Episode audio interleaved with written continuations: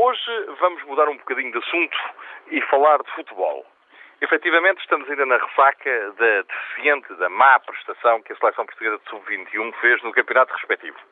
Ao fim e ao cabo, escreveu um pouco do fatalismo nacional. Estávamos a jogar em casa, considerávamos-nos, dizendo ou não admitindo, como favoritos, pensávamos que as possibilidades de ganhar eram elevadas e, se calhar, até, no plano estritamente futebolístico, teríamos razões para pensar assim. Temos efetivamente excelentes jogadores, sabemos jogar a bola, temos uma componente técnica elevada, mas, ao fim e ao cabo, isso não foi suficiente para que se conseguisse a almejada vitória. E aconteceu este revés, este contratempo, às portas de um outro acontecimento futebolístico de maior relevância ainda, que é o Campeonato do Mundo.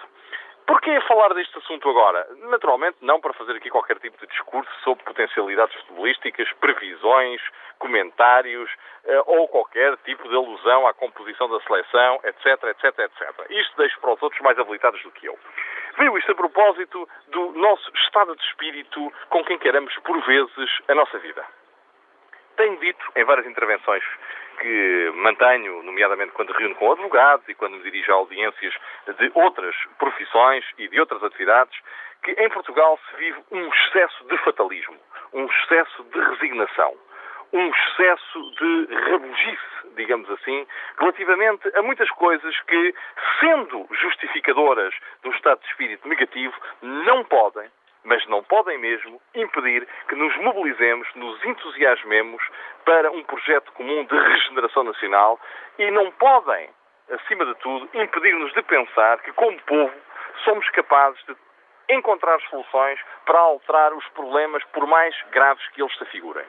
Não sugiro um excesso de otimismo nem sequer me atreveria a esconder as enormes dificuldades que Portugal atravessa, seja no campo da justiça, do qual me ocupo mais habitualmente, seja por força de toda a grande crise social, económica, que é mais do que conhecida, por ser também mais do que publicitada e por entrar pela vida das pessoas adentro. Mas uma coisa é certa: tal como no futebol, é preciso motivação para ganhar, organização para ganhar, um estado de espírito positivo, crença, nas nossas possibilidades e nas nossas faculdades, que ao fim e ao cabo também existem. Espero que, com ou sem vitória, todos desejaríamos ganhar, mas poderemos não ganhar, façamos aquilo que compete ao fim e ao cabo também aos profissionais liberais e aos advogados. Fazer sempre o melhor possível, aplicando-nos o máximo que nos for possível, na esperança de obtermos o melhor resultado possível. Por esse caminho, somos capazes de lá ir, ficando em primeiro ou ficando em segundo. Mas vamos fazer bem, vamos fazer melhor, vamos animar e vamos declarar guerra a este fatalismo e a este pessimismo.